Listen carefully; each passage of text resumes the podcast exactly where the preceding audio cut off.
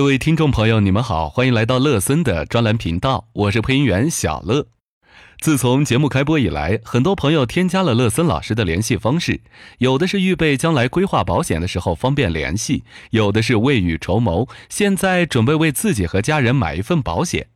乐森认为，如果能尽自己所能为大家解决人生中某些特定的问题，在保险行业继续努力奋斗也是值得的。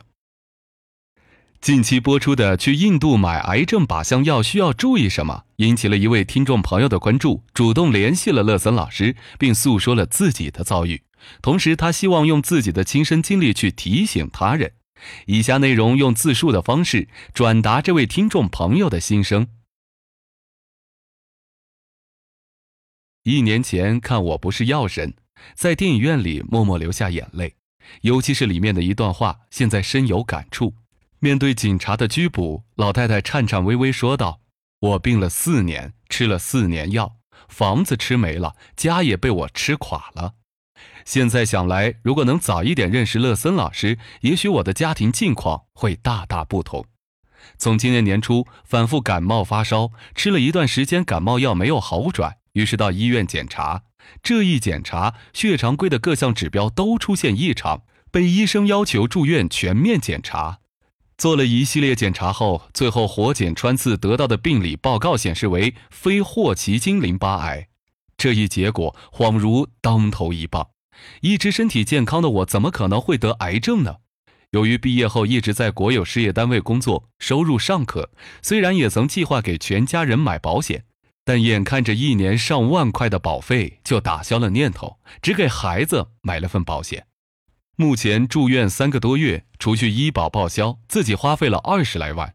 本以为借着我不是药神的巨大影响，很多进口药已经纳入医保范围，却没有想到，在治疗过程中，部分可以用得上的进口药面临着无药可买的境地。这不知道是福还是祸。假如没有纳入医保，是不是可以更容易买得到？是不是可以得到更好的治疗？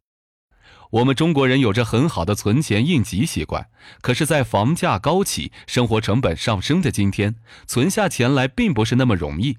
当初婚房是父母支持下买的，每个月还完房贷、生活费，再加上孩子的课外教育，已经没有多少可支配的闲钱。也是在这样的情况下，保险被我忽略了。